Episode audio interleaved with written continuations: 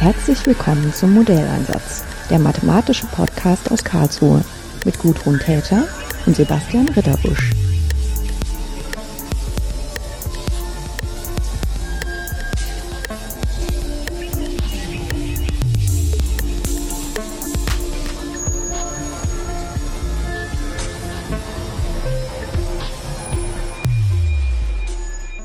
Schönen guten Tag, Mechtelt Kuhräuber. Wir sprechen heute schon zum dritten Mal miteinander. Also nicht alles heute, aber wir haben schon mal gesprochen über ähm, Geschlecht und Mathematik. Wir haben schon gesprochen über spezielle Programme, wo wir versuchen, Studentinnen an die Unis zu holen für unsere Fächer. Aber vom ersten Treffen an wusste ich, dass ihr Herz eigentlich äh, für Emmy Noether brennt. Und ich denke, jetzt der dritte Versuch, da wird es höchste Zeit, auch mal darüber zu reden. Was ist denn so faszinierend an der Person Emmy Noether, dass Sie sich so viele Jahre mit ihr beschäftigt haben? Also das Erste, was eigentlich erstaunlich war, dass ich während meines Studiums den Namen Noether fast nicht gehört habe. Hm. Erst in ganz hohem Semester und dann dachte, irritierend, wieso höre ich von dem nichts? Kam einfach nicht so richtig vor. Das zweite war, dass ich anfing, dann tatsächlich als wissenschaftliche Mitarbeiterin etwas über Minöter dann auch zu lesen und mich das auf diese Person neugierig gemacht hat, auf zu verstehen, was ihr starkes Streben war. Und dann gab es etwas ganz anderes und das hat dann meine Forschung ganz stark gestaltet.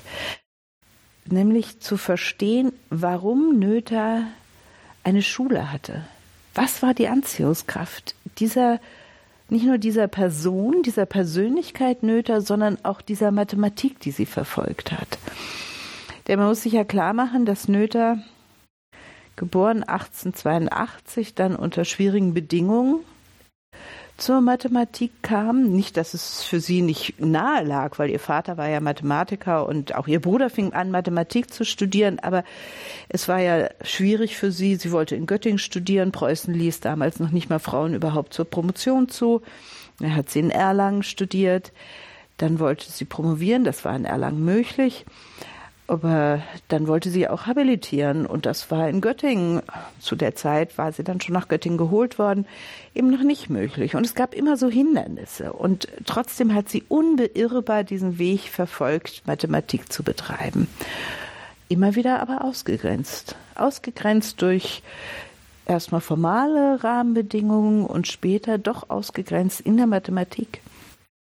Und das hat mich neugierig gemacht.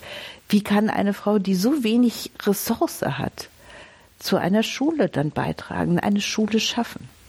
Und hat mich über die ganzen Jahre immer getragen und ja, eine hochintensive Forschungsphase für mich über mehrere Jahre bedeutet. Ja, ich meine, aus der heutigen Sicht, das liegt das alles schon eine Weile zurück, ist sie immer so ein Beispiel dafür, wo es völlig unzweifelhaft, dass sie ganz eigenständige Beiträge hat und wirklich ein ganz außergewöhnliches Talent war. Was wahrscheinlich auch dazu geführt hat, dass es überhaupt männliche Zeitgenossen gab, die sich für sie eingesetzt haben und die gesagt haben, eigentlich würde die, der eine Professur zustehen in mhm. Deutschland. Mhm. Die ist ähm, klüger als wir. Weil das muss man ja als Frau sein. ja, das hat sogar Hermann Weil noch in seinem seiner Rede, nicht in seiner Rede, sondern in seiner, ähm, in seiner Würdigung Nöthers dann nach ihrem Tod geschrieben, dass sie ihm intellektuell überlegen war. Das war schon eine eindrucksvolle und, und gerne auch überlesene mhm. Anmerkung von ihm. Er hatte da ganz klar sie eben als eine Person erlebt, die eben nicht nur mathematisch das Wasser reichen konnte, sondern von unglaublicher mathematischer Kraft war. Und all diese Sachen zu durchdringen, das war tatsächlich mein, mein Forschungsimpetus. Ich kann das auch wirklich so sagen, äh, weil ich sonst nicht dieses Buch geschrieben hätte. Ja. Ich brauchte diese intrinsische Motivation. Ja. Es sollte geschrieben werden. Es geht also um das Buch, äh, was im Springer Verlag erschienen ist, äh, mit dem Titel Emmy Noether, die Noether Schule und die moderne Algebra. Ähm, dass wenn man an einer Universität eingeschrieben ist oder arbeitet, äh, einfach zu erhalten ist, weil es halt aus Springer Spektrum ist. Zumindest elektronisch. Dann kann man mal reinschnuppern und dann kann man sich entscheiden, ob man sich vielleicht auch mal so kauft. Ja. Ja, ich würde mich sehr freuen, wenn manch einer, manch einer dieses Buch liest, weil was ich glaube, was ganz wichtig ist, ist zu verstehen, und das ist eine zweite Triebfeder auch für das Buch gewesen, was ist eigentlich mathematische Produktivität oder was sind hervorragende Rahmenbedingungen für mathematische Produktivität? Und äh, das hat mich eben auch dann sehr stark angetrieben. Denn wenn man auf die Nöther Schule guckt, dann muss man ja sagen, die waren unglaublich produktiv. Und zwar nicht nur produktiv in der Entwicklung von mathematischen Ergebnissen, sondern produktiv in der Veränderung des Denkens über Mathematik. Und das ist, finde ich, viel wichtiger.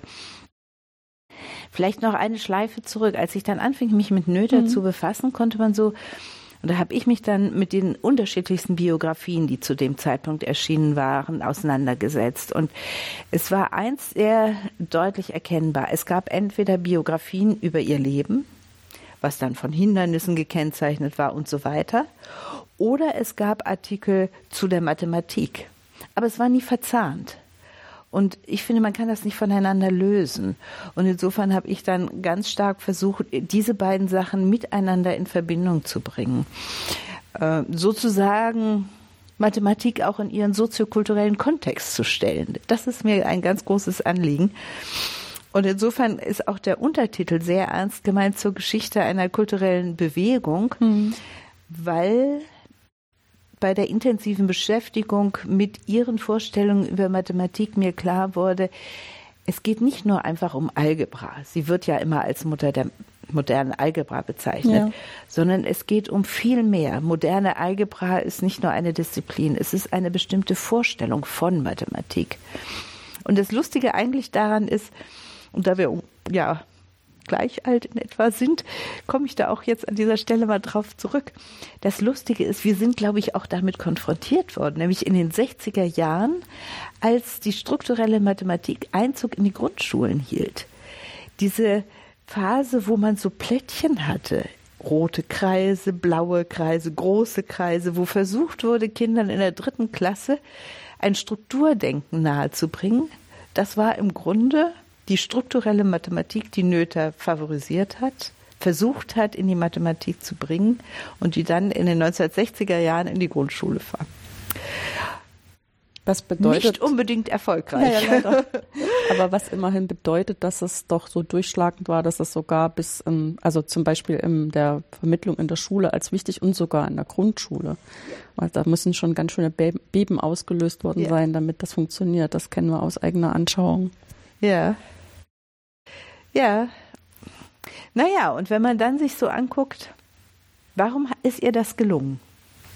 Und dann gibt es so verschiedene Facetten. Eine Facette ist, ähm, dass sie immer und zu jeder Zeit über Mathematik sprechen konnte.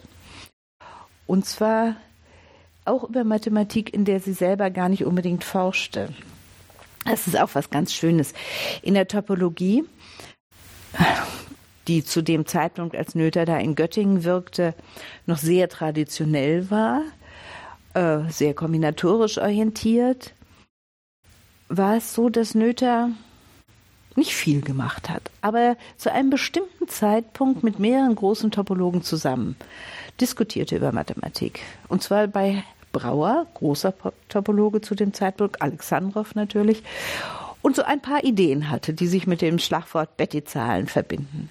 Und das war eigentlich das Einzige. Aber es war so zentral, diesen neuen Fokus, sodass ihre Inspiration für die Topologie dazu geführt hat, und das schreiben insbesondere Alexandrov und Hopf in, äh, Hopf in ihrem Buch ausdrücklich, dass es eine ganz neue Perspektive auf die Topologie gab. Und dann diese algebraische Topologie entstand, die dann sehr dominant wurde. Und man sieht daran, dass Noether in Feldern, wo sie gar nicht selber forschend tätig war, dennoch die großen Fragen immer verstanden hat. Ich habe das dann mit einem Begriff gefasst, den man jetzt, den kann man natürlich methodisch nochmal äh, anders herleiten, aber den man jetzt einfach erstmal auch so als, als, ja, als Begriff assoziativ nutzen kann. Ich habe das dann Denkraum genannt. Was ihr gelang, war so etwas wie einen Denkraum herzustellen, an dem unterschiedlichste mathematische Disziplinen teil hatten oder Vertreter unterschiedlichster mathematischer Disziplinen. Eine Offenheit, eine Bereitschaft, Grenzen zu überschreiten, neue Denkrichtungen einzugehen. Und dieses muss unglaublich inspirierend gewesen sein. Es war auch glaube ich, ein Auflehnen gegen die alte Generation an Mathematikern. Und da, da war es einfach inspirierend, was Neues zu wagen. Wirklich im Sinne von Aufregung, von Revolution, von Widerständigkeit gegen tradierte Denkmuster. Und das muss eine, eine so inspirierende Kraft gewesen sein. Das merkt man dann, wenn man so die Erinnerungen liest von Schülern an sie. Mhm. Diese, diese Kraft, neue Ideen zu formulieren, gar nicht unbedingt dann alles auch wirklich selber zu entwickeln, sondern wie sagte van der Waden in seinem Nachruf auf sie, jede ihrer Vorlesungen war Programm und wir als Schüler durften dann, so ungefähr fährt er dann fort, durften dann diese Ideen entwickeln. Und das ist, glaube ich, schon was Einmaliges. Es ist ja letztendlich auch, also das, was so geblieben ist, dass es Brücken geschlagen hat also ganz neue Zusammenhänge ähm, aufgetan hat, obwohl es auch schon eine Tradition gab, wo Mathematik und Physik näher zusammen waren, als wir das heute kennen. Ähm, trotzdem nochmal ganz andere Zugänge aus der Algebra zu Erhaltungsgrößen in der Physik geschlagen wurden. Und auch, was das mit Symmetrie zu tun hat, was ja dann wieder so ein algebraisches Thema ist. Mhm. Ich glaube, da sind Sie wahrscheinlich sogar mathematisch besser bewandert als ich, weil ich nicht in diese, diese, wie wir ja sagen würden, angewandte Mathematik ja. gegangen bin. Aber genau das, das ist ihr gelungen. Und zwar von diesem abstrakten Standpunkt aus, den sie einnehmen konnte, wie tatsächlich Einstein das ja auch mal formuliert hat, dass Noether einen sehr allgemeinen Standpunkt einnehmen kann, mathematisch ein, betrachtet, und dass ihr das erlaubt, eben genau diese Zusammenhänge zu sehen, die tatsächlich, man muss es zu dem Zeit sagen, zu dem Zeitpunkt Hilbert und Klein auch nicht sehen konnten, die je in ihren Vorstellungen auch ein Stück verfangen waren. Hm. Und das hat zu diesem großen Ergebnis der Noether-Theoreme geführt. Das war schon absolut außergewöhnlich. Hm. Jetzt kann man sich natürlich fragen, ob sie das, ähm, weil sie eine Frau oder trotzdem sie sozusagen die Hindernisse hatte, eine, eine Frau in dem Wissenschaftsbetrieb zu sein. Wir können das auch nicht beantworten, aber man kann natürlich mutmaßen. Ich habe das tatsächlich immer wieder mich auch gefragt. Mhm. Und das eine, es gibt zwei Sachen. Die, das eine ist, glaube ich, dass sie aus einer Kultur heraus, wie sie es im Haushalt ihres Vaters erlebt hat, nämlich die Begeisterung über Mathematik zu reden, einfach eine ganz große Offenheit mitbrachte. Das andere ist, dass ich oft gedacht habe, in ihrem Bestreben, Mathematik betreiben zu wollen, musste sie Grenzen überschreiten. Und dieses Muster ist ja genau das Muster, was wir in der Mathematik finden. Die Selbstverständlichkeit, Grenzen zu überschreiten und sich nicht mit einer vorgegebenen Richtung zufrieden zu geben. Und wenn man so darüber nachdenkt, könnte man natürlich sagen, ja, es hat auch was mit ihrem Frausein zu tun, denn nur weil sie das tat, weil sie sich nicht mit ihrer Rolle als Frau zufrieden gab, weil sie diese Erfahrung hatte, dass das erfolgreich ist, hat sie eben diese Erfahrung auf alles erweitert und hat es nichts als selbstverständlich genommen, sondern immer ein Stück weiter gedacht. Und insofern kann man dann natürlich spekulativ, aber finde ich schon nicht völlig unbegründet sagen, es gibt einen Zusammenhang. Hm. Ja, das ist ja auch das, was dann heute immer wieder Leute bewegt. Woher kommt eigentlich so eine Kreativität, würde das dann genannt werden. Also die Fähigkeit, ganz neue Zugänge zu finden oder alther bekanntes auf ein ganz anderes Niveau zu heben, in andere Zusammenhänge einzubetten. Äh, was muss man dafür geben? Und in der Mathematik geben wir ja häufig die Antwort, man muss erstmal ganz viele Fakten lernen, ähm, in tradierten Mustern ähm, die Fakten für sich selber verbinden. Und erst wenn man sozusagen an dem Tradierten zu Hause ist, hat man genug Grundlage, um dann davon ausgehend vielleicht was Neues zu finden, wenn man in der Universität bleibt. Ähm, aber vielleicht steht uns das am Ende auch alles ein bisschen im Weg, ne?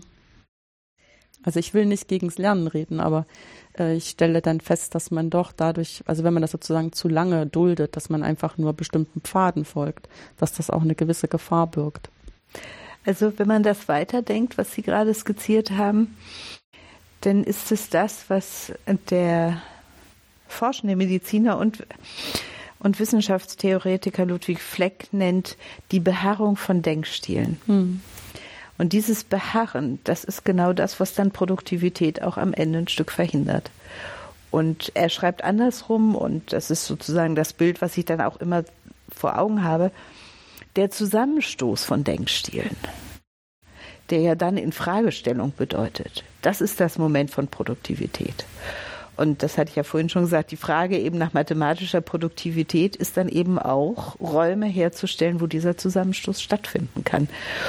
Und wenn wir so konform auch jetzt ausbilden, dann verhindern wir natürlich genau das. Und andersrum gesprochen, die Nöter-Schule entstand eben, weil genau dieses in exzellenter Weise ermöglicht wurde. Dass jemand, der Zahlentheorie betreibt und jemand, der Topologie betreibt und jemand, der Algebra betreibt, dass die anfangen miteinander zu denken und genau in diesem Aneinander reiben, da entsteht etwas. Hm. Das ist, glaube ich, ein, ein ganz zentrales Element. Und das halte ich manchmal in der heutigen Debatte für hochproblematisch, dass wir uns darüber gar keine Gedanken machen, dass diese Stromlinienförmigkeit in der auch gerade in, in, der Debatte Bachelor-Master bei der Einführung ist das ja so deutlich geworden, in der wir ja verharren oder unsere Studierenden auch ein Stück reinzwängen, dass wir damit im Grunde auch Produktivität nicht befördern. Ich weiß nicht, warum wir nicht gleichzeitig Physik und Medizin Studierende haben sollten. Mhm. Das ist doch spannend. Da passiert doch ungeheuer viel. Das sind dann drei oder fünf, die das schaffen. Aber bei denen passiert in besonderer Weise etwas, weil da Sachen aneinander reiben. Und das finde ich manchmal ein bisschen traurig, dass wir da im Grunde so eine Engführung haben. Und ich hoffe oder ich glaube, dass, um, um diesen Schwenk kurz zu machen, dass wir bei unserem Mathematikcluster genau das nicht wollen. Wir wollen da wieder solche Räume der Interdisziplinarität schon innerhalb der Mathematik, mhm. aber eben auch nach außen gerichtet herstellen. Und das macht es für mich so spannend, jetzt auch mit diesem Mathematikcluster noch im Gespräch zu sein. Mhm. Ich meine, ist das ja auch so rein menschlich nachvollziehbar dass es einfacher ist, wenn man einen Kollegen oder eine Kollegin ähm, in der Sprache sprechen hört, äh, die einem selber auch vertraut ist, dass man sozusagen ein bestimmtes Stück weit folgen kann und dann nur so einen kleinen Sprung machen muss, um neue Sachen verstehen zu können.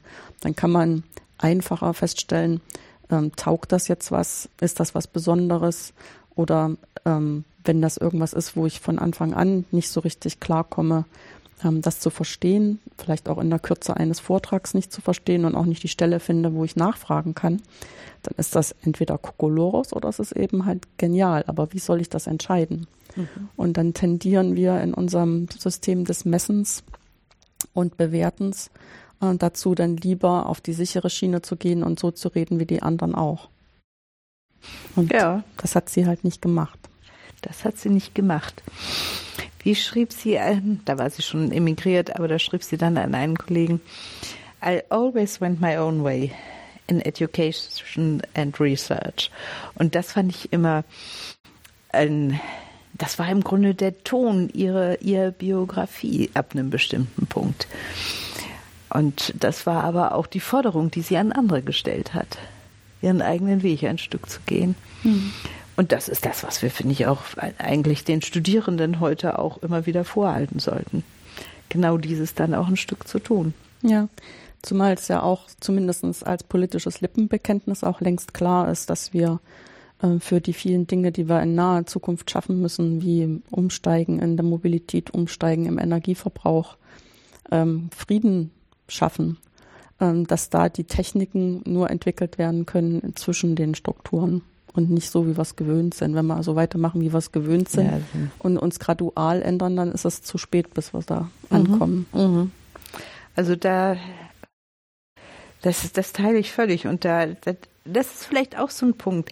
Wenn ich sage, dieses Buch sollte geschrieben werden, es ist auch eine politischere Positionierung dahinter, nämlich eben auch zu gucken, wie sind auch so Prozesse, wie können wir Wissenschafts, nein, Wissensvorstellungen präziser, Wissensvorstellungen auch verändern?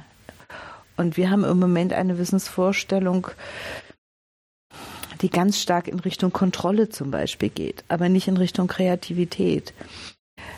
Wir kontrollieren über Publikationen, über was weiß ich alles. Erlebe ich ja auch als Frauenbeauftragte, ja. dass es ein ganz zentraler Punkt ist.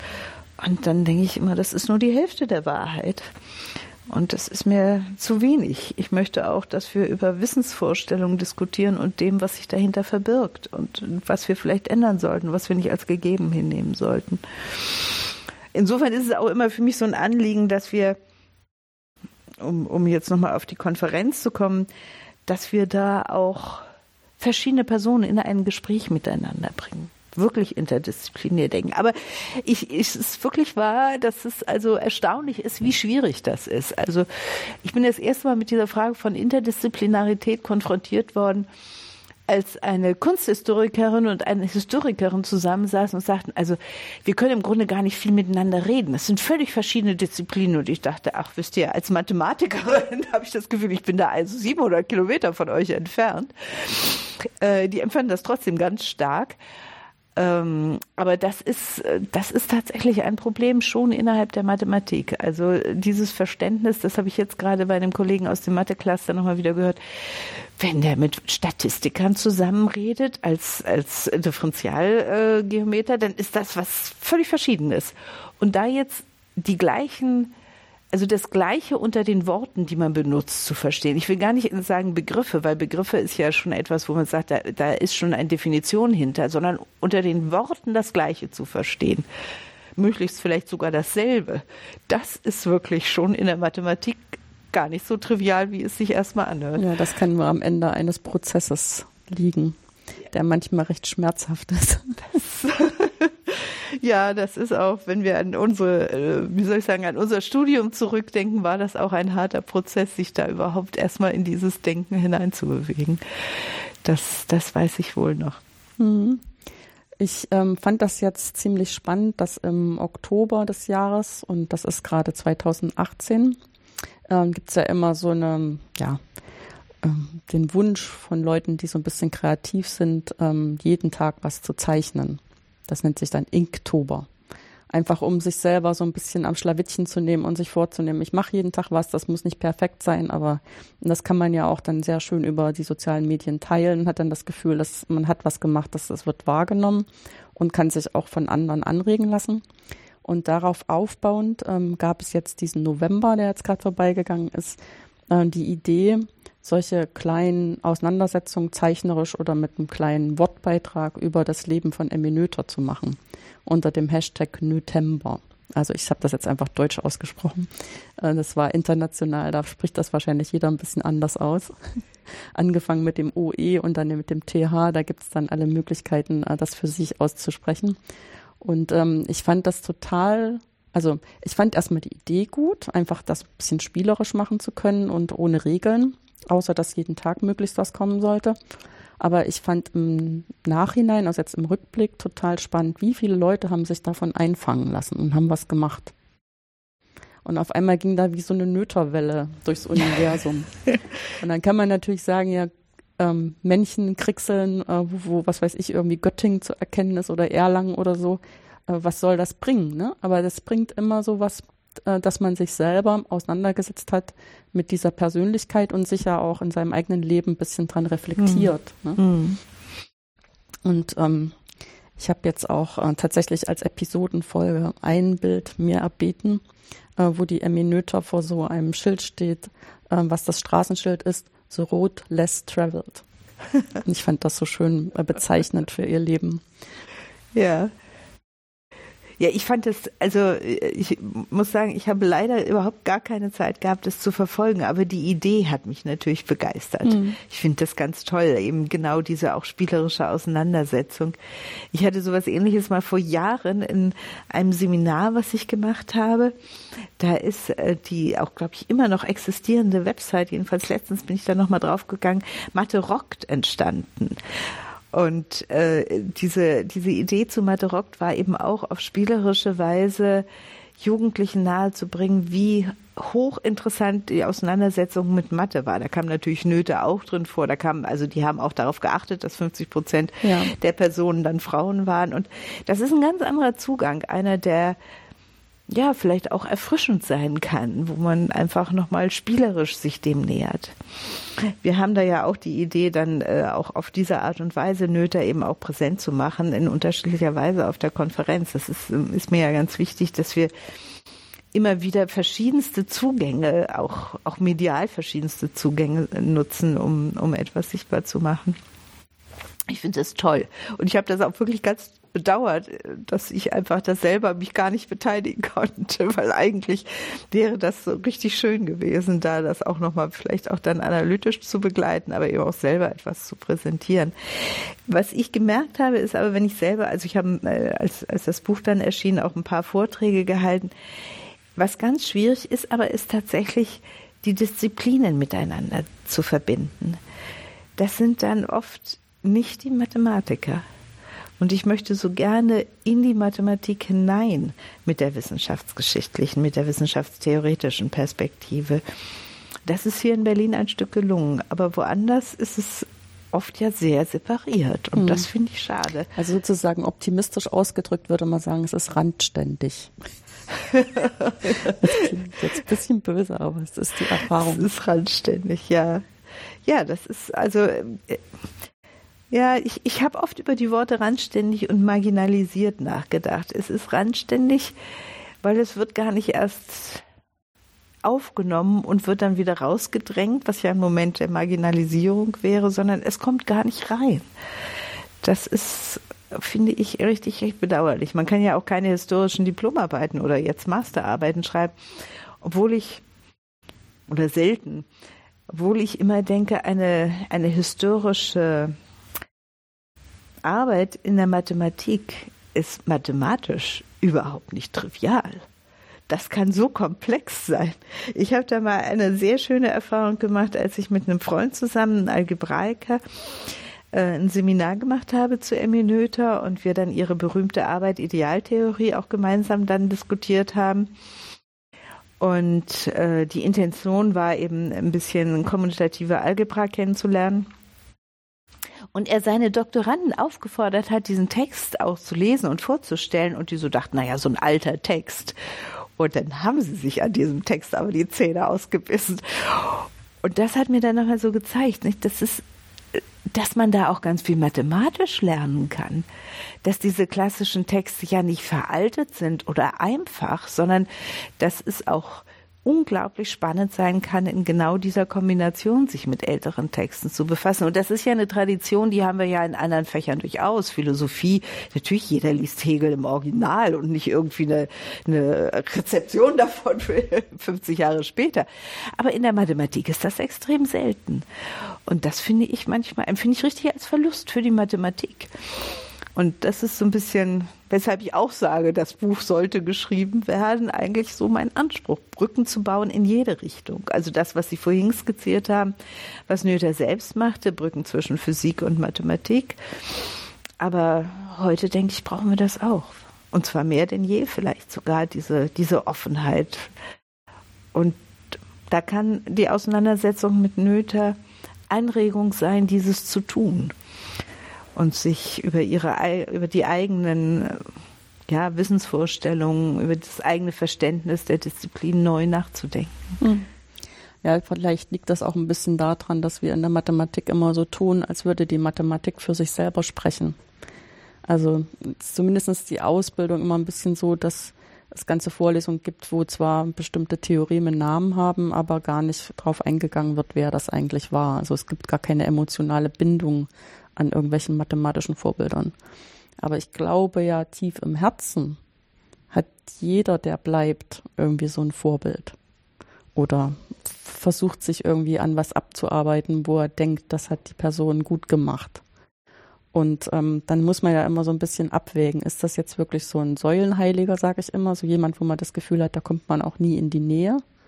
Ja, weil das so eine exorbitante Begabung war, ähm, wo man sich nur dran abarbeiten kann und das nie erreichen wird? Oder gibt es einfach auch so Figuren, die so Netzwerke geschaffen haben?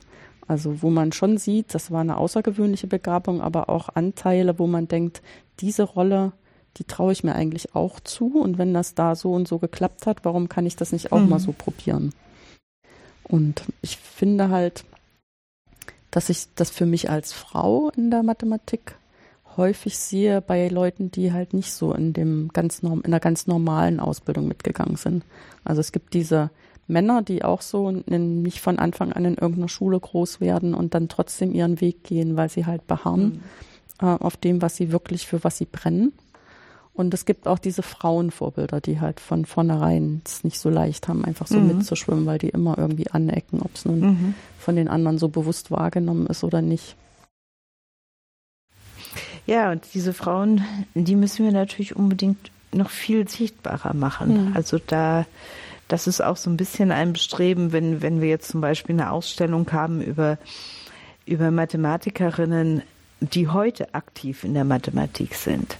Das finde ich extrem wichtig, dass man das eben sichtbar macht. Und ich habe mich aber, da muss ich sofort an der Stelle natürlich auch sagen, natürlich total gefreut über die Physikerin, die jetzt den Nobelpreis bekommen hat. Wie wunderbar. Und das besonders Komische daran ist ja, dass sie ja keinen Wikipedia-Eintrag noch vor nicht allzu langer Zeit hatte. Jetzt natürlich hat sie einen. Und zwar, weil sie als physikalisch nicht so relevant erachtet wurde. Ja, aber natürlich auch genau aus den Kriterien, die sich Wikipedia selbst gibt, genau. nämlich genau. wenn man keinen Professorentitel hat, ne, mhm. dann ist das offensichtlich von der Community nicht so geschätzt. Mhm. Und dann ist das nicht relevant genug für Wikipedia. Also können die sich auch noch voll zurückziehen und sagen, wir haben alles richtig gemacht. Das war die Community, die das versaut hat. Mhm. Die männliche Community. Ja. Im Wesentlichen männliche Community. Ja. ja. insofern fand ich das ganz wunderbar. Und da gibt es natürlich ganz viele Beispiele. Das war für mich auch so ein ganz, äh, also um nochmal zu Nöter zurückzukommen, ganz interessant tatsächlich äh, durchaus mehr Frauen in ihrem Kontext dann auch äh, aufgefunden zu haben, als ich zu Anfang dachte. Mhm. Leider kann man daraus jetzt einfach das Material gibt es nicht her, große Forschung machen. Aber es war für mich natürlich immer auch eine Frage, hat Nöther ihre eigene Rolle reflektiert? Als Frau in einem absolut männlich dominierten Feld. Und es gibt so, ich sage jetzt mal, zarte Hinweise. Das fand ich sehr interessant. Und es gibt eben auch ein paar Frauen und nicht nur die in Brunmar, sondern wer kennt zum Beispiel, das ist ja auch für mich immer so ganz überraschend gewesen, Marie-Louise äh, Dubré-Jacotin. Wer kennt die? Die kennt kein Mensch. Hier nicht, aber interessanterweise auch nicht in Frankreich. Dabei ist es eine der allerersten französischen Professorinnen in der Mathematik gewesen. Und nicht unbedeutend. Also es war ja nicht trivial, was Sonst sie da gemacht hat. Geworden. Genau. Und äh, das ist sowas, wo, wo ich auch manchmal so denke, da gibt's also dieser Bedarf, Frauen sichtbar zu machen, der ist in der Mathematik noch nicht erledigt. Definitiv nicht. Und so wünschte ich mir, also das äh, ist jetzt nicht im Rahmen meiner Möglichkeiten, aber ich wünschte mir in Frankreich würde eben zum Beispiel über Dubré-Jacotin mehr geforscht werden, so dass man also sieht, wie, wie einfach Verbindungen sind. Oder ähm, wir hatten eine das war auch so eine äh, Verbindung, die überraschend war. Eine türkische ähm, Mathematikerin, die wegen Marie-Louise Dubré-Jacotin und Noether hier sich auch aufgehalten hat zu den, in den 20er Jahren, die nach Deutschland gekommen ist. Und das sind ja so Verbindungen, und man denkt, die müsste man viel sichtbarer machen. Man kennt immer nur die großen Männer, die irgendwo hingegangen sind oder wo jemand zu den großen Männern gegangen ist. Aber dass da eben auch diese Netzwerke schon ein bisschen da waren, das, das ist doch, also da ist noch reichlich Forschungsbedarf, würde ich sagen. Mhm. Ich hatte jetzt mal mit Überraschung zur Kenntnis genommen, dass irgendwie am Vorabend des Zweiten Weltkrieges tatsächlich in Wien auch so eine ganze Schule von jungen Frauen äh, zugelassen wurden für technische Fächer, so dass das zum Teil 30 Prozent Frauenanteil hatte. Und dann sagt man sich, oh, das hätten wir heute auch gerne wieder.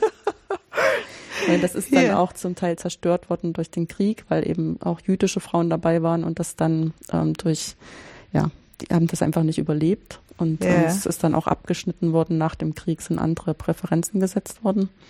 Aber dass es das tatsächlich gab, das ist ja auch, das stellt man sich hin und sagt, wieso weiß ich das nicht? Ja, das, das ist, ist doch erzählenswert. Jetzt äh, muss ich einen Schnitt machen, weil ich muss gucken, dass Klein wirklich den Raum findet. Ja. Nicht, dass er irgendwo anders gerade durchs Gebäude läuft, weil es sowieso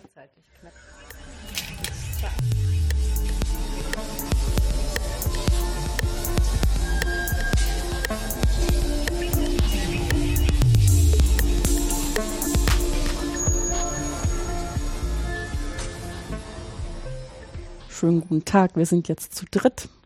Äh, Professor Robert Klein ist äh, dazugestoßen. Ähm, was ist Ihre Rolle hier an der FU in der Mathematik oder im Zusammenhang mit der Konferenz? Ich bin sozusagen sehr angewandter Mathematiker vom Hintergrund her Maschinenbauingenieur im Ursprung zwischen Stufen über die Sicherheitstechnik und das Potsdam Institut für Klimafolgenforschung, wo ich eine Abteilung geleitet habe und dann gleichzeitig eine Mathematikprofessur hatte. Bei der letzteren bin ich geblieben, deswegen bin ich hier noch in der Mathematik und äh, mache aber treibe sehr interdisziplinäre Forschungsvorhaben voran, unter anderem einen Sonderforschungsbereich äh, Skalenkaskaden in komplexen Systemen, in dem wir Geo, Bio, Lebenswissenschaftler, Physiker, Mathematikerinnen und Mathematiker im Boot haben. ähm, und äh, ich bin gleichzeitig auch mit im Vorstand des Mathematikclusters Math Plus und leite dort das Emerging Field, in dem es im Wesentlichen um Mathematik und Humanities geht. Ich glaube, das ist so meine Rolle im Moment hier. Mhm. Und dann, wenn wir den Herrn Klein vor, sich haben vorstellen lassen, vielleicht auch noch mal eine Vorstellung für Sie, Frau Koräuber. Ja, ich bin Mechtel Koräuber, Frauenbeauftragte der Freien Universität und äh, zugleich Mathematikhistorikerin, die sich intensiv mit Erminöter befasst hat, die aber auch mit Herrn Klein zusammen schon gute Kooperationen eigentlich hatte, bevor wir überhaupt zu diesem Cluster gekommen sind. Und vielleicht ist das gut, wenn wir dazu noch mal drei Sätze sagen. Ja. Wir haben ja gemeinsam die Arbeitsstelle Gender Studies in der Mathematik, wie soll ich sagen, uns ausgedacht, realisiert, entfristet, aufgestockt, sodass wir da jetzt eigentlich eine sehr schöne ja, Etablierung dieser Fragestellung am Fachbereich Mathematik haben. Das ist eine Kooperation. Und ich würde auch sagen, wir haben auch sehr schön zu dem Mathe SFB miteinander kooperiert, um einfach darüber nachzudenken, wie kann man eigentlich Gleichstellung ein Stück auch in solche Antragsformate hineinschreiben, was uns ja die DFG abverlangt, aber wo wir im Grunde auch immer gemeinsam fanden, das ist auch gut so, dass wir das auch verstärkt in den Blick nehmen. Insofern haben wir, bevor überhaupt der Cluster entstand, schon schöne Kooperation gehabt, Sie als Dekan, ich als Frauenbeauftragte. Ja. Mhm. Und das verbindet uns, glaube ich, jetzt auch heute hier, darüber nochmal gemeinsam nachzudenken, was das für den Cluster bedeutet. Mhm. Ich meine, das bedeutet halt, man kann, weiß persönlich, wie man sich ansprechen muss und wie man, auf welcher Ebene man am selben Strang ziehen kann und wer auf welche E-Mail in welcher Zeit so antwortet oder ähm, wo sozusagen manchmal was besprochen werden muss und wo, wo es auch ohne viele Worte geht. Das ist auch viel wert. Äh, worum geht es denn eigentlich in dem Mathe-Cluster? Ich muss da ein bisschen ausholen. Ja, dürfen Sie. Es gab davor das DFG-Forschungszentrum Matheon, mhm. Mathematik für Schlüsseltechnologien. Das ist ja innermathematisch auch wirklich sehr gut bekannt. Das ist sehr gut bekannt. Ja. Und da ging es aber eben in der Tat um Mathematik für Schlüsseltechnologien. Die Mathematik war also auf einer sehr angewandten Schiene unterwegs. Und für das äh, gleichzeitig haben wir, oder kurz nachher haben wir die Berlin Mathematical School gegründet, eine mhm. Graduiertenschule im Exzellenzrahmen, die sehr viel breiter aufgestellt ist, die die ganze Berliner Mathematik einbindet und wir also, wo, wodurch wir dann Doktorandinnen und Doktoranden haben, die äh, von ganz angewandter Mathematik meines Schlages bis hin zu ganz reiner Mathematik vom Schlage einer äh, Hélène Eno äh, äh, zum Beispiel macht.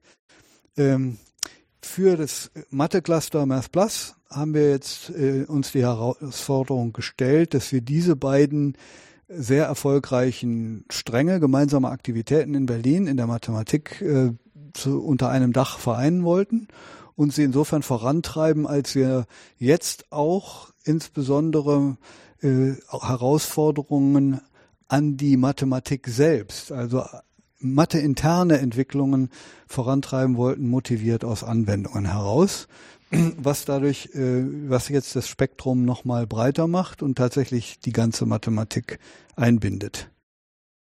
Ja, und ähm, das liegt natürlich dann nahe, ähm, solche Strukturen auch dazu zu benutzen, um zum Beispiel wissenschaftliche Tagungen zu organisieren, Sommerschulen für den Nachwuchs zu organisieren, ähm, tolle Forscher herzuholen, jemanden wegzuschicken. Und in dem Kontext ähm, gab es auch die Idee, das Jubiläum von Frau Nöther zu benutzen, um was anzuschieben. Was hatten Sie sich dabei vorgestellt, Frau Koräuber? Ja, was habe ich mir dabei vorgestellt? Ich habe als ich darüber angefangen habe nachzudenken, dachte, 100 Jahre Habilitation Eminöter. Die erste Habilitation einer Frau in Preußen, das kann man nicht einfach nicht beachten. Und es ist einfach ein, ein Thema, was natürlich auch mit dem Cluster insofern schon zusammenhängt, weil der Gedanke der Interdisziplinarität natürlich, gerade wenn man über die Noether-Theoreme nachdenkt, die ja nun zwischen Mathematik und Physik liegen, nochmal viel stärker sich auch anbietet. Und das ist ja genau der Anspruch des Clusters. Insofern selbst wenn man jetzt nicht sagen kann, die Noether-Theoreme sind inhaltlich jetzt unmittelbar mit den Fragestellungen, die im Moment da sind, im Mathe-Cluster verbunden, aber auch dazu können Sie ja viel besser noch einiges vielleicht gleich sagen, ist jedenfalls die Idee, auch zu sagen, was bedeutet so etwas in vielerlei Richtung, ähm, dass eine Frau solche Bedeutung für die Mathematik hat, dass es gelungen ist, dass sie dann doch 1919 dann habilitiert wurde und so weiter. Was können wir damit eigentlich ja, für uns heute auch mit anfangen? Was können wir daraus lernen? Was können wir aus ihrer, ihrer unglaublich kreativen Art und Weise, Mathematik zu betreiben, lernen? Und das sind für mich alles Fragen, die mich sehr umgetrieben haben. Und was das Wunderschöne ist, dass ich wirklich also sehr, ja, inspirierende Gespräche mit den Mathematikern Mathematikerinnen im Cluster dazu hatte. Und dann, als wir das Mathe-Cluster bekamen, sofort eigentlich der Punkt war, jetzt sollten wir dazu auch eine Konferenz machen zu diesem Jubiläum. Mhm. Und dann finde ich es auch sehr angemessen, das in Berlin zu machen. Schließlich ist in, auch bei, damals in Berlin die Entscheidung gefallen, dass sie habilitiert wurde. Ja, vielleicht ist das noch insofern, kann ich das nochmal herausstreichen, als ähm, Frau Nöther ähm, im Grunde auch einen Mathematikstil vorangetrieben hat oder in die Welt gesetzt hat, kann man fast sagen, der ein bisschen ein Abbild in dem Cluster findet. Wir kommen ja auch von der sehr angewandten Seite und haben jetzt gesagt, wir sind uns ganz klar und bewusst darüber, dass oftmals sehr spannende Herausforderungen in der Mathematik selbst dadurch angetriggert werden, dass eben aus der Anwendung heraus abstrahiert wird, Strukturen erkannt, verallgemeinert werden und daraus dann wieder neue mathematische Gebäude entstehen. Und das hat ja Frau Nöther mit ihren Theoremen tatsächlich auch geschafft und gemacht und hat das ähm, im Grunde so paradigmatisch in die Welt gesetzt. Insofern passt das wunderbar, dass Frau wir jetzt äh, zu ihren Ehren eine Konferenz veranstalten. Hm. Ich schmunzel nur gerade, weil sie natürlich von ihren Zeitgenossen wahrscheinlich jederzeit Fräulein Nöther genannt worden wäre. Und wir das inzwischen längst nicht mehr machen, sondern sie ist dann immer Frau Nöther, selbstverständlich. Das ist auch schon eine Entwicklung, äh, dass man ähm, in der Wertschätzung natürlich sie als Frau ansprechen würde, um so auf Augenhöhe mit ihr zu sein. Ähm, wie ist denn das Format geplant? Also wie lange? In welcher ähm, Zeitfenster sind für welche Aktivitäten vorgesehen? Vielleicht nehme ich erstmal noch einen, einen Punkt auf, den Sie eigentlich gerade ja. schon angedeutet haben, nämlich was ist die Grundidee?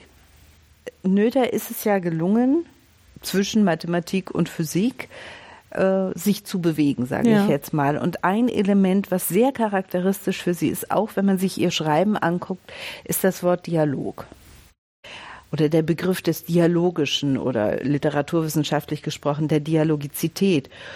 Und äh, das habe ich auch mit Zustimmung jetzt äh, der Mathematiker, soweit ich das bisher mitgekriegt habe, aus dem Cluster, als sozusagen eine Grundlinie in die Konferenz hineingedacht. Dass wir nämlich äh, eigentlich einen Dialog wagen müssen zwischen den verschiedenen Disziplinen, den mathematischen Disziplinen und denen, die wir alle uns auch noch dazu laden. Und diesen Dialog möchte ich eigentlich in verschiedener Weise dann äh, tatsächlich realisiert sehen. Und äh, aus dieser Idee des Dialoges entwickelt sich dann eben auch, wie wir die unterschiedlichen Formate jetzt denken.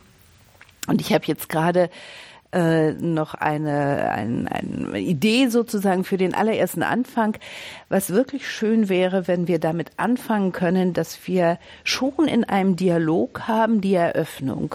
Und zwar in einem dreifachen. Wir würden wenn alle jetzt äh, meine Mitmachen. Einladung folgen, mhm. das kann ich zu dem Zeitpunkt natürlich vielleicht schon sagen, dass das wahrscheinlich der Fall sein wird, ähm, dann würden wir beginnen mit einer wissenschaftshistorischen Perspektive. Warum soll man sich überhaupt mit Wissenschaftsgeschichte in, in der Disziplin Mathematik beschäftigen? Warum sollte man das aus einer Geschlechterforschungsperspektive tun?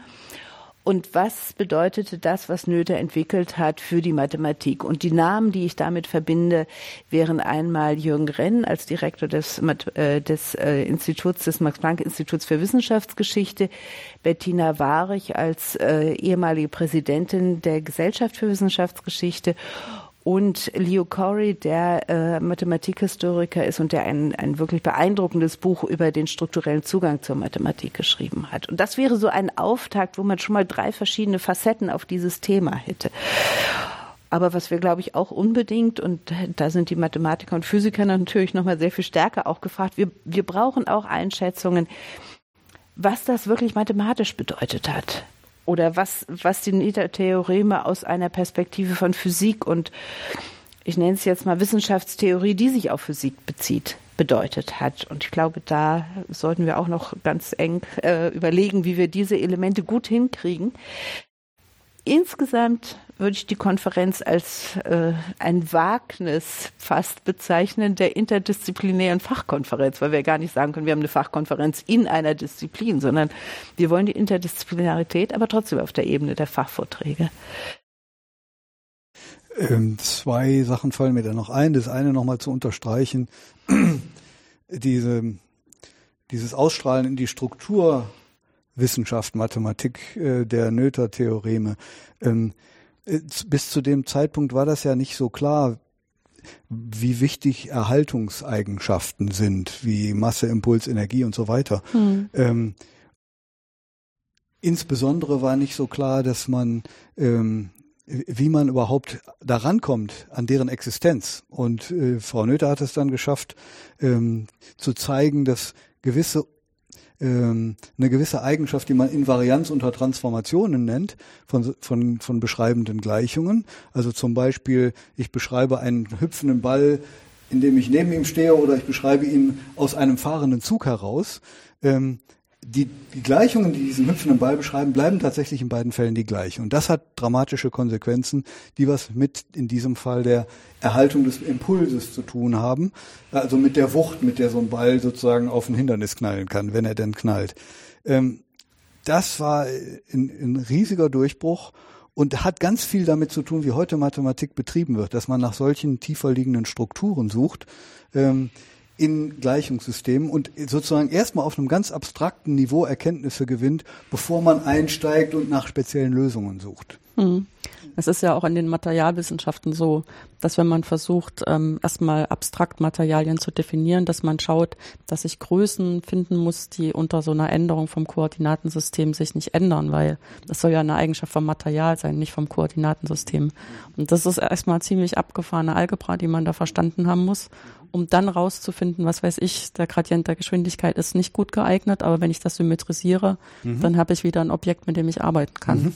Richtig. Ja. Und da haben wir, sind wir schon raus aus der Mathematik, aber wir brauchen ganz viel von dem, was sozusagen in diesem, in diesem Ideenkosmos ähm, zu Hause ist. Ja, aus der Mathematik sind wir nicht unbedingt raus, oder ja, ja, an welcher Stelle meinen Sie? Ja, ja, es ging um Materialgesetzmäßigkeiten. Ach so, ja, ja, ja, richtig, genau. Die in Anwendung ist es absolut würden sich nicht als Mathematiker unbedingt bezeichnen, aber ja. verstehen auch, dass es total sinnvoll ist, nicht mit irgendwie 100 Parametern anzufangen, sondern erstmal zu gucken, welche sind denn jetzt im System wirklich intrinsisch so dass unter Koordinatentransformation da nichts passiert.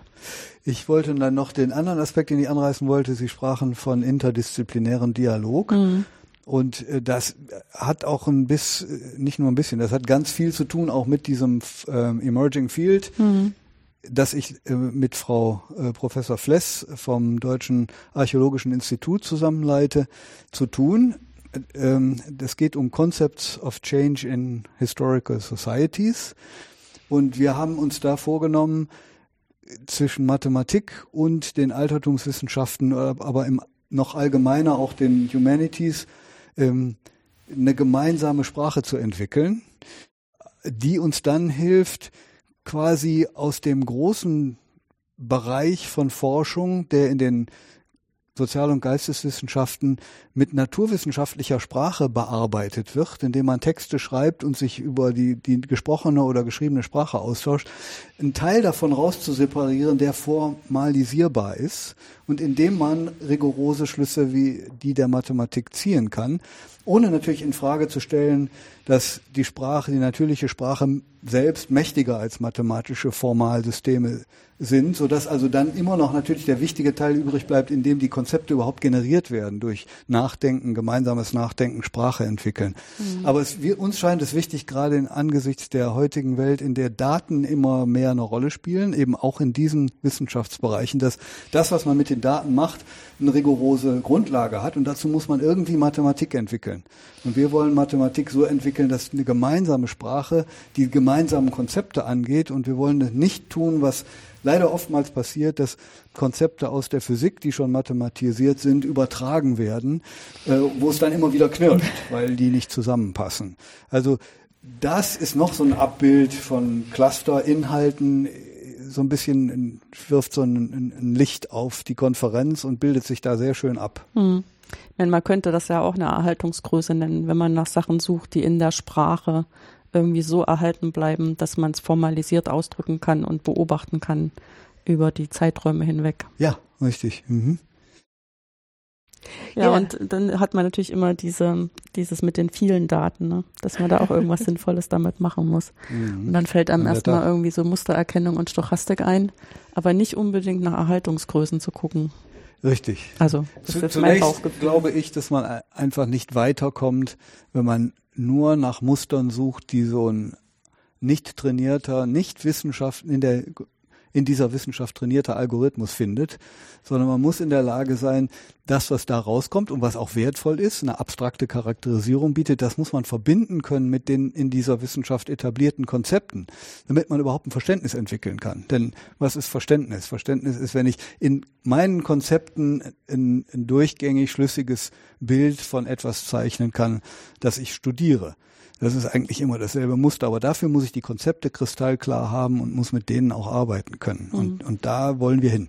Ja, ich muss sozusagen voll an die Knochen, ne? Das Fleisch muss erst nur äh, runter.